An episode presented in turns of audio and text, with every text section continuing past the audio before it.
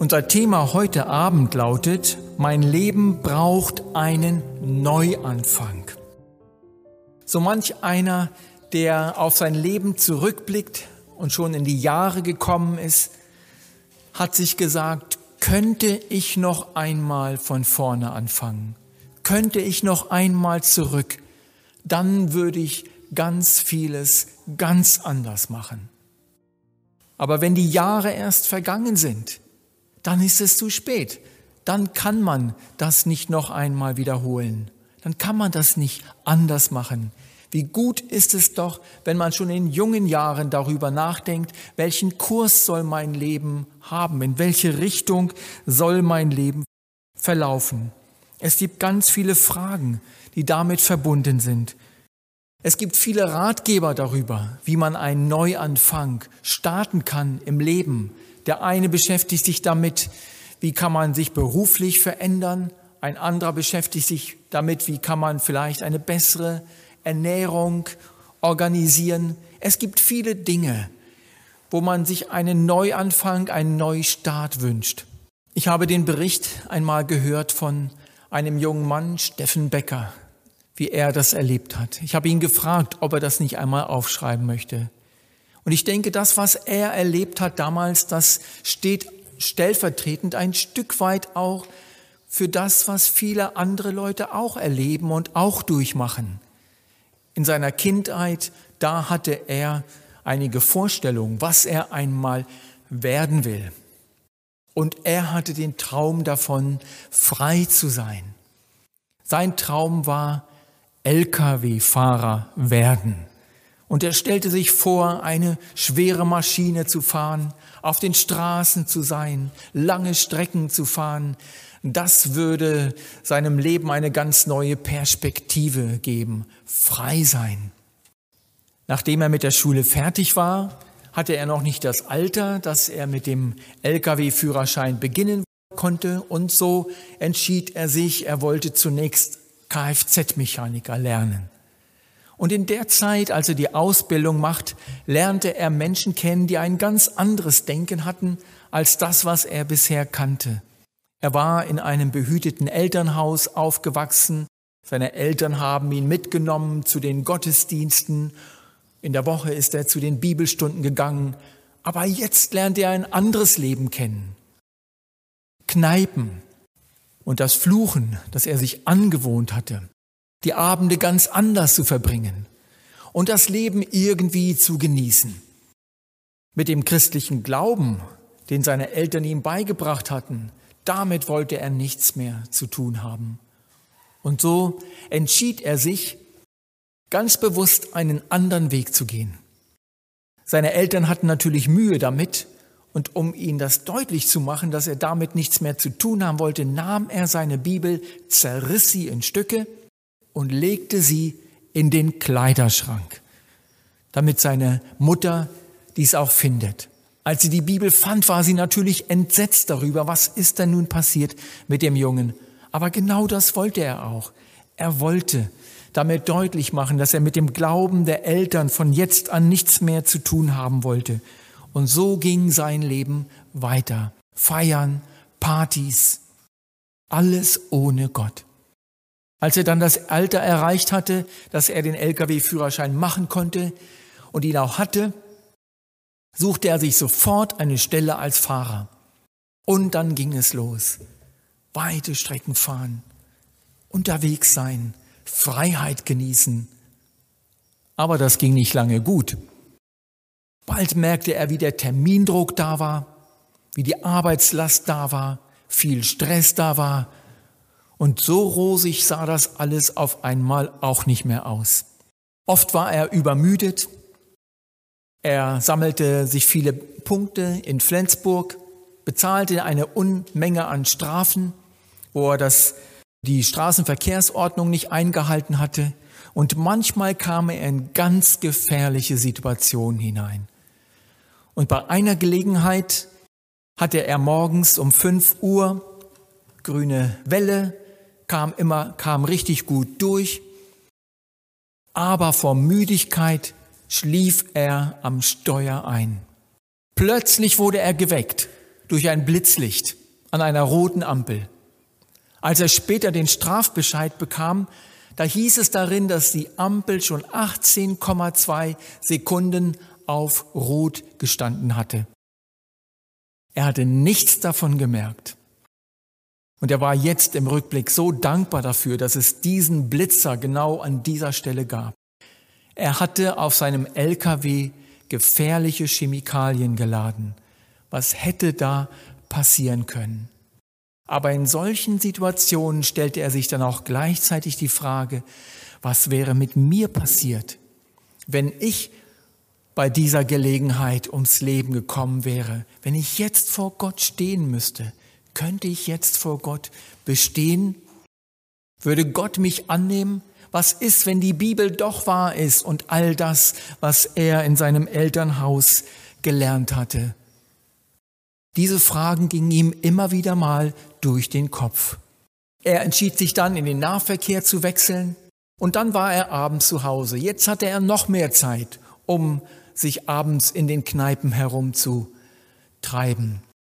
Und dort lernte er jemanden kennen, ein Kumpel von ihm, der war richtig am Ende seines Lebens angelangt, war an einem richtigen Tiefpunkt. Er wusste nicht mehr aus noch ein. Und dann sagte er zu Steffen, Steffen, wollen wir nicht mal in einen Gottesdienst gehen? Dort hatte er sich irgendwie den letzten Halt erhofft. Steffen willigte ein. Gut, machen wir, gehen wir mal dahin in einen Gottesdienst. Und sie gingen hin in einen Gottesdienst und gleich als sie reinkam in den Raum, da merkte Steffen etwas, die Leute hier, die sind irgendwie anders. Die Leute haben etwas, was wir nicht haben. Und er erzählte seiner Freundin davon und er sagte ihr, du, lass uns mal zusammen dahin gehen zu dem Gottesdienst. Was? Willst du jetzt etwa fromm werden? Und er sagte zu ihr, Kerstin, die Leute haben etwas, was wir nicht haben. Und so ging Kerstin ebenfalls mit. Sie gingen eine ganze Weile dorthin zu diesen Gottesdiensten. Sie hörten sich das an. Und dann kam ein Samstagabend. Sie sprachen ausgiebig darüber, über das, was sie gehört hatten. Und ihnen war klar, sie müssen etwas damit machen. Einfach so weitermachen wie bisher, das ist unmöglich. Entweder machen wir Schluss damit oder wir sagen Ja dazu, wir machen richtig mit. Und an diesem Abend entschieden sich beide, wir wollen auch unser Leben Jesus Christus anvertrauen. Und sie machten es fest in einem Gebet. Und sie beteten darum, dass der Herr Jesus ihnen die Schuld vergibt, die sich angesammelt hat in ihrem Leben, sie davon reinigt und sie zu einem Kind Gottes macht dass Jesus in ihr Leben einziehen sollte und der Herr ihres Lebens werden sollte. Von diesem Tag an änderte sich vieles im Leben von Steffen und von seiner Freundin Katrin. Zunächst einmal brachten sie Ordnung in ihre Beziehung hinein. Sie gingen zum Standesamt, sie heirateten, um ein ordentliches Eheleben zu führen und eine Familie zu gründen. Sie schlossen sich der Gemeinde an, zu der sie nun schon eine Weile gegangen sind. Steffen war es ja gewohnt, in die Kneipe zu gehen, zum Frühshoppen zu gehen. Aber bald merkte er, dies ist nicht mehr meine Heimat. Hier gehöre ich gar nicht hin. Und er arbeitet in der Gemeinde mit und setzte sich jetzt ein für Jesus. Nur ein Problem war da, das Fluchen, das er sich angewohnt hatte. Da kam er einfach nicht von los. Und er sagte dann zu anderen, lasst uns mal dafür beten, bitte helft mir, betet mit dafür, dass ich das loswerde. Und sie sagten, ja, das machen wir. Und Gott half ihm auch, Sieg darüber zu bekommen, über diese Angelegenheit. Und so hat Steffen Jesus erlebt, wie Jesus sein Leben umkrempelte. Vorher hatte er Träume, aber die Träume konnten seinem Leben nicht die wirkliche Erfüllung geben, nach der er sich gesehnt hatte. Diese kam erst dann, als er Jesus kennenlernte. Jesus brachte Ordnung in sein Leben hinein. Jesus schenkt ein ganz neues Leben. Und darum geht es heute bei unserem Thema überhaupt. Und Jesus hat, als er auf der Erde war, mit den Menschen darüber gesprochen, dass es möglich ist, ein neues Leben zu beginnen. Und Jesus hat in seinen Reden einen ganz bestimmten Begriff dafür gebraucht. Für manche Leute war dieser Begriff neu. Vielleicht ist er auch neu für einige heute Abend unter uns. Jesus sprach davon, dass ein Mensch von neuem geboren werden muss. Oder man kann das auch übersetzen, von oben geboren werden muss, von Gott geboren werden muss. Der Mensch braucht eine ganz neue Geburt. Und dann beginnt für ihn ein ganz neues Leben. Da gab es einen Pharisäer, einen Schriftgelehrten, der sehr gebildet war, der kam zu Jesus. Er war ein Oberster der Juden und er wollte gern mit Jesus mal ein persönliches Gespräch haben. Vielleicht hatte er schon viel von Jesus gehört. Ich kann mir vorstellen, dass er viele Fragen mitgebracht hatte. Aber Jesus ist jemand, der uns durch und durch kennt. Und so kannte auch Jesus diesen Nikodemus durch und durch. Und Jesus wusste, was die eigentliche Frage von Nikodemus ist. Und er wusste, was Nikodemus brauchte. Und so, als er zu ihm kam, begann Jesus gleich mit dem Thema noch bevor Nikodemus die Frage stellte. Und Jesus sagte zu ihm, ich sage dir, es sei denn, dass jemand von neuem geboren werde, so kann er das Reich Gottes nicht sehen. Und dann heißt es hier weiter, Nikodemus spricht zu ihm, wie kann ein Mensch geboren werden, wenn er alt ist? Kann er denn wieder in den Leib seiner Mutter gehen und geboren werden? Jesus antwortete, Wahrlich, wahrlich, ich sage dir, es sei denn, dass jemand geboren werde aus Wasser und Geist, so kann er nicht in das Reich Gottes kommen. Was vom Fleisch geboren ist, das ist Fleisch. Und was vom Geist geboren ist, das ist Geist. Wundere dich nicht darüber, dass ich dir gesagt habe, ihr müsst von neuem geboren werden. Verstand Nikodemus, was Jesus sagte? Offensichtlich nicht sofort. Jesus sprach von ihm, von einer neuen Geburt. Und Nikodemus fragte, wie soll das denn möglich sein? Man kann doch nicht, wenn man schon alt ist, wenn man erwachsen ist, wieder in den Leib seiner Mutter gehen und geboren werden. Wir merken, Nikodemus hat nicht richtig verstanden, was Jesus eigentlich hier sagen wollte. Und was sagte Jesus auf seine Frage hin? Jesus antwortete, was vom Fleisch geboren ist, das ist Fleisch. Und was vom Geist geboren ist, das ist Geist. Somit sagt Jesus, es gibt zwei unterschiedliche Geburten. Und die sind total voneinander verschieden. Da ist zum einen die natürliche Geburt. Durch die natürliche Geburt kommen wir in diese Welt hinein und wir werden Bürger dieser Welt. Aber dann gibt es auch noch eine andere Geburt und das ist die Geburt, die von Gott kommt, die durch den Geist geschieht, eine geistliche Geburt. Bei dieser Geburt wird unser Körper nicht verändert, aber da wird etwas verändert ganz tief innen drin in uns, in unserem Geist. Was vom Geist geboren ist, das ist Geist. Und wir brauchen diese Geburt, die Gott uns schenkt, dass in uns etwas total neu wird. Wenn wir heute über das Thema Wiedergeburt sprechen, die neue Geburt von oben, dann entsteht immer ganz schnell ein Missverständnis. Viele Menschen denken bei diesem Thema an Reinkarnation. Reinkarnation, das ist ein Konzept, das kommt aus dem Buddhismus und aus dem Hinduismus.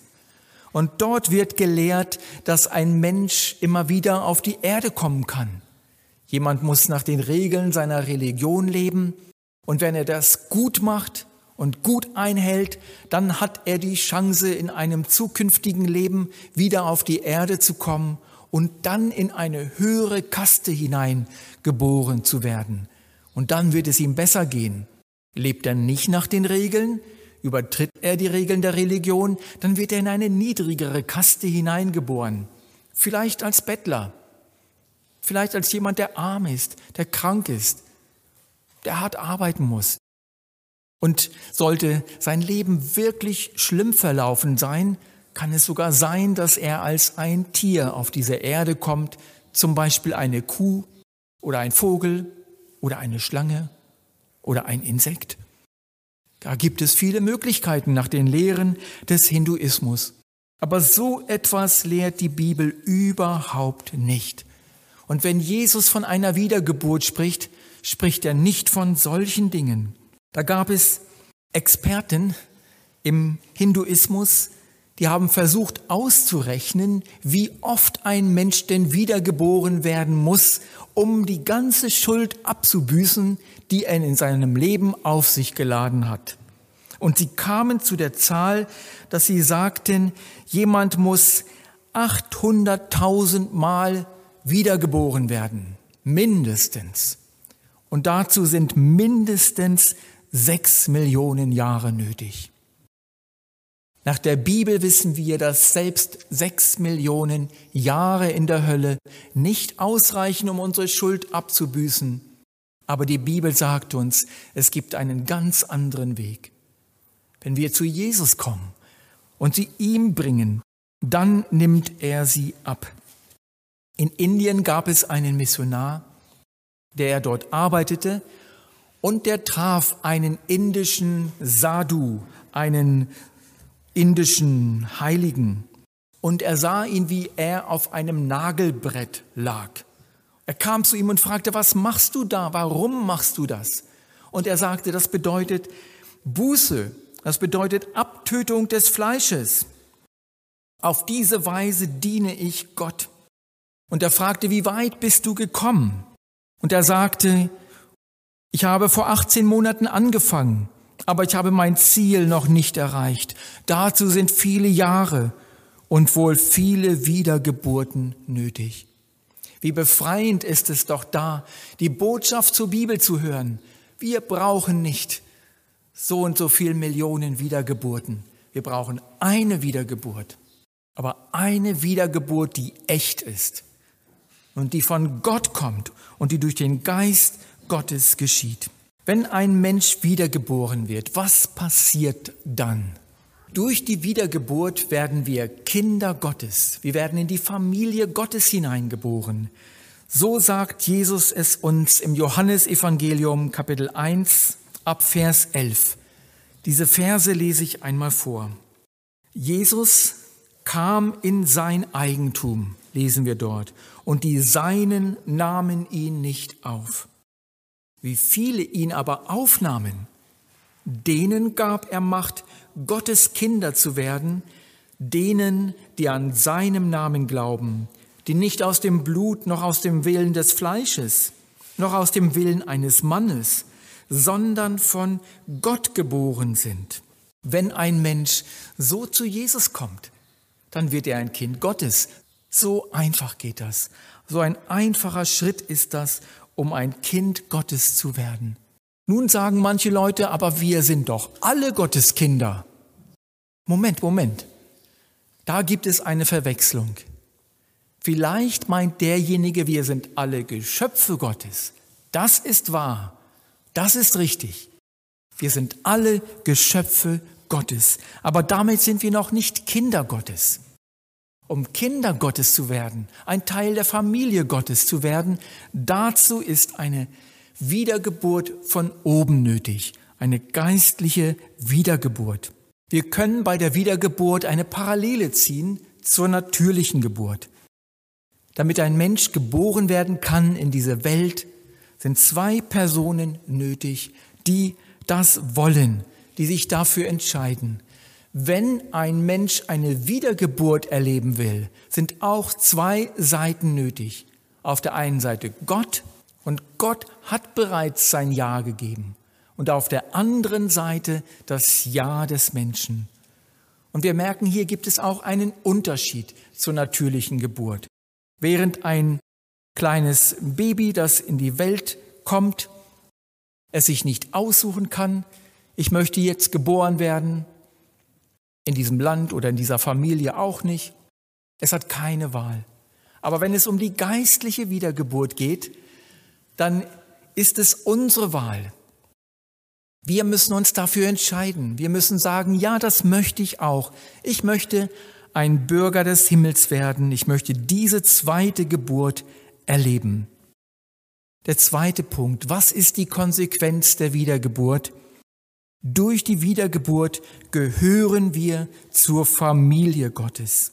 Angenommen, da ist jemand, der möchte ein Teil der königlichen Familie von England werden. Und jetzt überlegt er sich, was kann ich tun? Er schreibt mal einen Brief, um sich etwas vorzustellen, schickt ihn ab bittet darin um eine Einladung oder um ein persönliches Gespräch. Er bekommt eine positive Antwort. Ja, gern, wir können uns mal kennenlernen. Er kann mal kommen. Wir können mal miteinander reden, ein bisschen Zeit verbringen, miteinander sprechen und es geht alles gut. Und er bekommt eine weitere Einladung. Er darf kommen, er kommt zum Essen hin und wieder mal, ist dabei in der Familie und es geht noch besser. Er wird ein Freund der Familie. Aber selbst dann, überlegt mal gut mit, selbst dann, wenn derjenige inzwischen auch ein Freund der Familie geworden ist und dort ein- und ausgehen darf, pulsiert dann das königliche Blut in seinen Adern? Natürlich nicht. Das ist nicht der Weg, um ein Mitglied der Familie zu werden. Um ein Mitglied der königlichen Familie zu werden, muss jemand in die Familie hineingeboren werden. Und so ist es auch mit der Wiedergeburt. Um ein Kind Gottes zu werden, brauchen wir diese neue Geburt, die Geburt von oben. Schließlich werden wir durch die Wiedergeburt auch Erben Gottes. Jemand, der ein Erbe antritt, der bekommt etwas. Das bedeutet, Gott hat für all diejenigen, die zu ihm gehören, etwas vorbereitet im Himmel. Sie dürfen sich darauf freuen, auf die Herrlichkeit, auf die Ewigkeit, auf die Wohnungen, die dort Gott für sie vorbereitet hat. Und dann ein weiteres Ergebnis. Durch die Wiedergeburt werden wir zu einer neuen Kreatur. Das lesen wir im zweiten Korintherbrief Kapitel 5, Vers 17. Darum ist jemand in Christus, so ist er eine neue Schöpfung. Das Alte ist vergangen. Siehe, ein Neues ist geworden.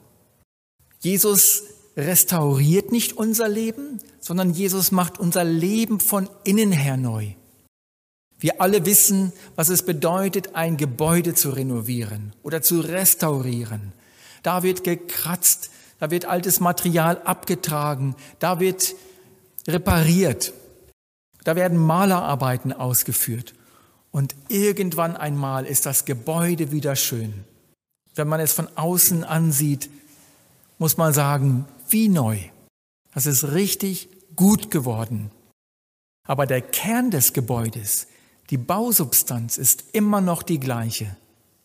Was Jesus mit uns macht, ist, er poliert nicht an der Oberfläche ein paar Dinge, sondern Jesus macht uns neu von innen heraus.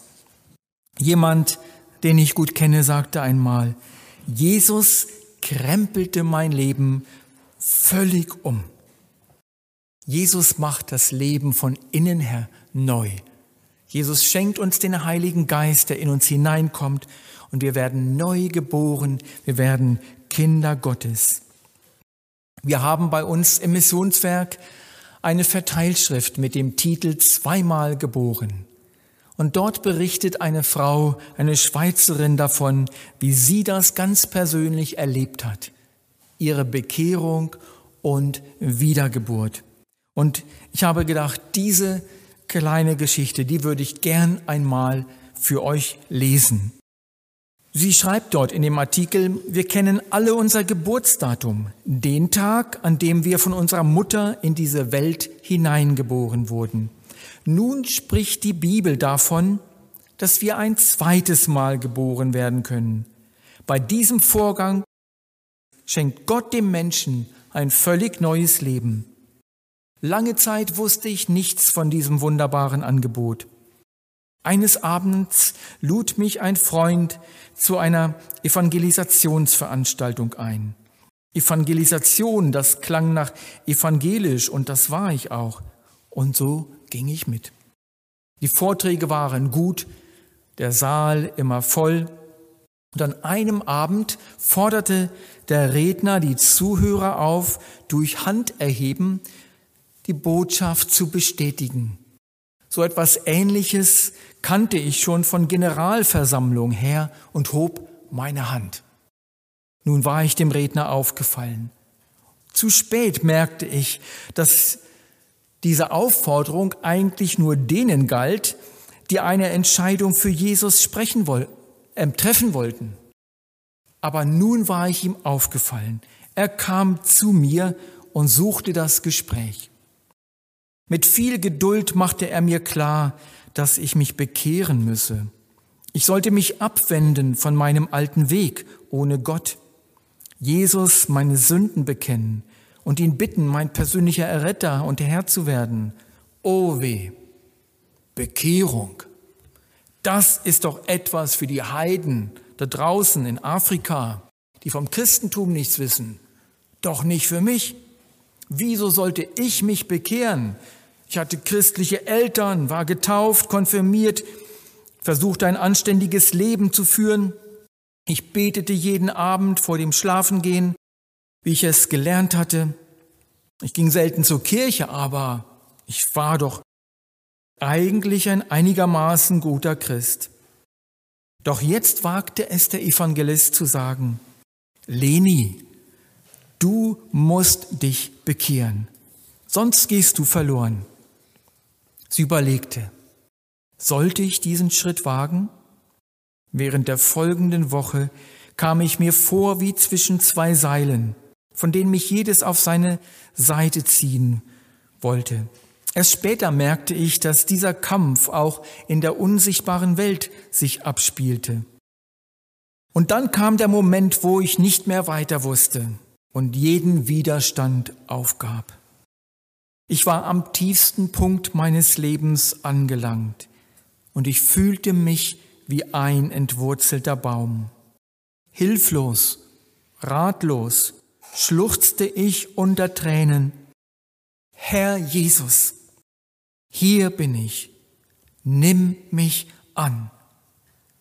Mach du mit mir, was du willst.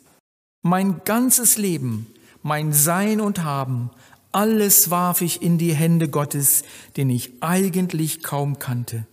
Ich lieferte mich ihm völlig aus und wagte den Sprung ins Ungewisse. Doch da stand ein liebevoller Gott, der schon auf mich wartete und mich mit seinen Armen auffing. Augenblicklich strömte Frieden in mein Herz, ein Glücksgefühl, eine unaussprechliche Freude und die feste Gewissheit, Gott hat mich als sein Kind angenommen. Ich hätte jubeln können. Staunend empfand ich diese väterliche Liebe. Nie vorher hatte ich mich so rein gefühlt und auch so schwebend leicht, als wäre ein Rucksack von meinen Schultern gefallen.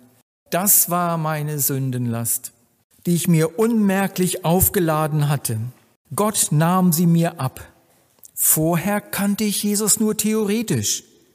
Er schien so weit weg zu sein. Doch jetzt war Jesus mein bester Freund, mit dem ich über alles reden konnte. Die verstaubte Bibel entpuppte sich als ein interessantes Buch, als ein Liebesbrief Gottes an mich. Ich trat einer Gemeinde von ebenfalls wiedergeborenen Menschen bei und erlebte herzliche Gemeinschaft. Ich bekam auch eine neue Liebe zu meinen Mitmenschen die wie ich vorher ahnungslos durchs Leben liefen. Nun verstehen sie, warum ich zweimal Geburtstag feiern kann. Am 8. Januar, weil ich ein Menschenkind wurde, und am 29. April, weil ich ein Gotteskind werden durfte. So hat Jesus das gemeint. Es muss einen Tag für jeden geben, an dem wird er in die Welt hineingeboren. Das ist bei jedem von uns geschehen. Durch unsere Geburt wurden wir Bürger dieser Welt. Und sein Name wurde eingetragen beim Standesamt. Und jetzt braucht ein Mensch eine zweite Geburt von oben. Und bei dieser Geburt wird ein Mensch ein Kind Gottes und sein Name wird eingetragen in das Lebensbuch des Lammes. Jeder von uns braucht diese Erfahrung. Und diese Erfahrung, die schenkt uns nur Jesus Christus. Sie geschieht nicht, indem sich jemand auf ein Nagelbrett legt und seinem Körper Schmerzen zufügt. Sie geschieht nicht dadurch, dass jemand offiziell an der einen oder anderen Stelle ein Mitglied ist oder sich engagiert in einer wohltätigen Organisation. Es gibt so viele gute Dinge, die die Menschen tun und dagegen ist auch nichts einzuwenden. Das ist alles gut. Aber wichtig ist, dass der Mensch diese grundlegende Geburt durch Jesus Christus einmal erfährt.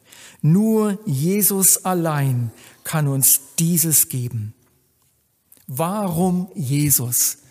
Diese Frage wird uns immer wieder gestellt.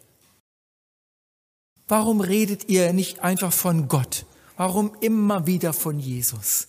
Weil Jesus der Retter ist. Jesus ist der Sohn Gottes, der in die Welt gekommen ist, um uns von unserer Sünde zu befreien. Und weil nur Jesus in der Lage ist, unsere Schuld auf sich zu nehmen. Die Menschen damals im Alten Testament wussten, was es bedeutet, Opfer zu bringen. Und sie kannten es. Wenn jemand Sünde getan hat, dann kam er zum Priester mit einem Opfer. Dieses Opfer konnte ein Schaf sein, es konnte ein Ziegenbock sein, es konnte ein Widder sein. Es gab verschiedene Möglichkeiten.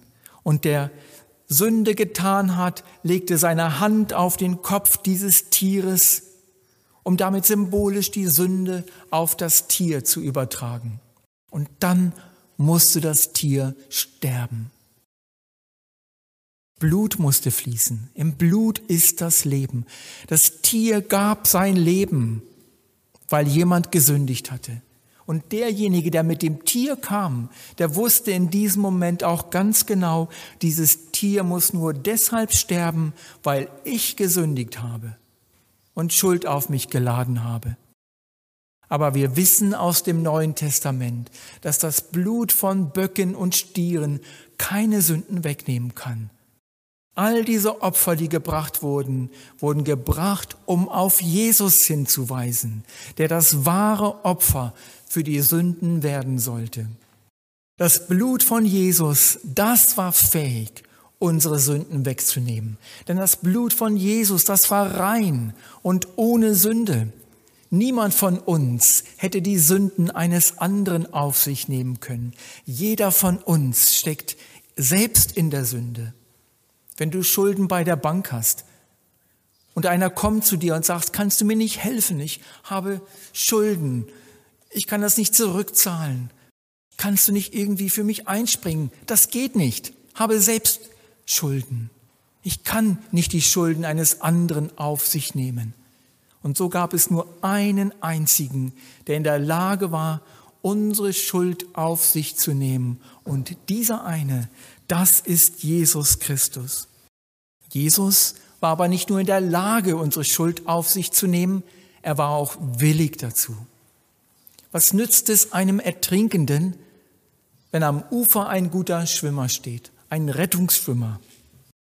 Aber der springt nicht rein ins Wasser, der holt ihn nicht raus, der ist nicht willig. Jesus war nicht nur fähig, er war auch willig weil er uns lieb hat, weil er uns retten möchte. Und so war er bereit, sein Leben für uns dahin zu geben am Kreuz auf Golgatha. Und als sein, er sein Blut vergoss, vergoss er es für uns. Weil wir Sünder sind, musste er sterben und sein Blut musste fließen. Er hat es nicht verdient. Wir haben es verdient. Und er nahm unseren Platz ein als er am Kreuz auf Golgatha starb. Und jetzt muss ein Mensch einmal zu Jesus kommen. Und er muss einmal sagen, danke Herr Jesus, dass du das alles für mich getan hast, dass du das Opfer geworden bist, dass du meine Schuld auf dich genommen hast, die ich verdient habe.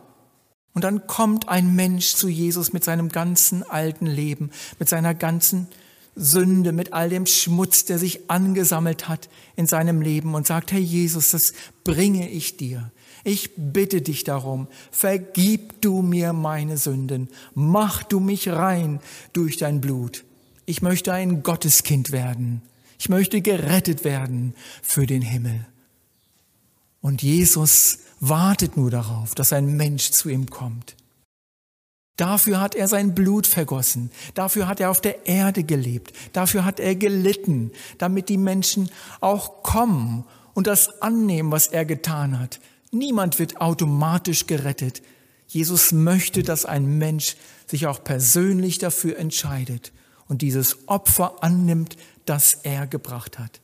Und wenn ein Mensch dann so zu Jesus kommt, dann schenkt Jesus ihm die Wiedergeburt. Wir sprechen in diesen Tagen immer wieder über zwei Begriffe, die beide zusammengehören, Bekehrung und Wiedergeburt. Und beide, beide Themen gehören auch zusammen. Sie sind zu vergleichen wie die zwei Seiten einer Münze. Eine Münze ist nur dann gültig, wenn sie von zwei Seiten geprägt wurde. Wenn sie nur von einer Seite geprägt wurde, dann hat sie keinen Wert. Bekehrung und Wiedergeburt sind wie zwei Seiten einer Münze. Wir müssen beides erlebt haben, um ein Kind Gottes zu sein. Die eine Seite ist die Bekehrung, das ist die Seite des Menschen. Der Mensch kommt mit seiner Sünde zu Jesus und lädt sie ab und Jesus nimmt sie ihm ab. Er nimmt Jesus in sein Leben auf und als Antwort darauf, auf die Bekehrung, schenkt Gott ihm die Wiedergeburt. Die Wiedergeburt ist ein Geschenk Gottes ist nicht etwas, das wir uns verdienen können, erarbeiten können, sondern sie ist ein Geschenk. Und wir wissen, dass Gott sie auch jedem Menschen schenkt, der zu ihm kommt und der sich bekehrt. So steht es in der Bibel und Gottes Wort ist wahr und Gott kann nicht lügen. Gott sagt die Wahrheit und er hält auch das, was er versprochen hat. Jetzt ist die Frage, die sich jedem von uns jetzt stellt. Wie sieht es bei mir aus? Habe ich das erlebt? Bin ich bekehrt? Bin ich wiedergeboren? Lieber Zuhörer, hast du das erlebt? Bist du bekehrt? Bist du wiedergeboren? Ist Jesus in dein Leben gekommen? Bist du gerettet? Bist du auf dem Weg, der zum Himmel führt? Hast du Jesus aufgenommen? Ist dein Leben neu geworden durch Jesus Christus? Gab es einen Tag in deinem Leben, an dem du so zu Jesus gekommen bist und ihm dein Leben gebracht hast, ausgeliefert hast und an dem du das erlebt hast, dass Jesus dein Leben neu gemacht hat? Jesus möchte, dass dein Leben neu wird, dass du gerettet wirst für den Himmel.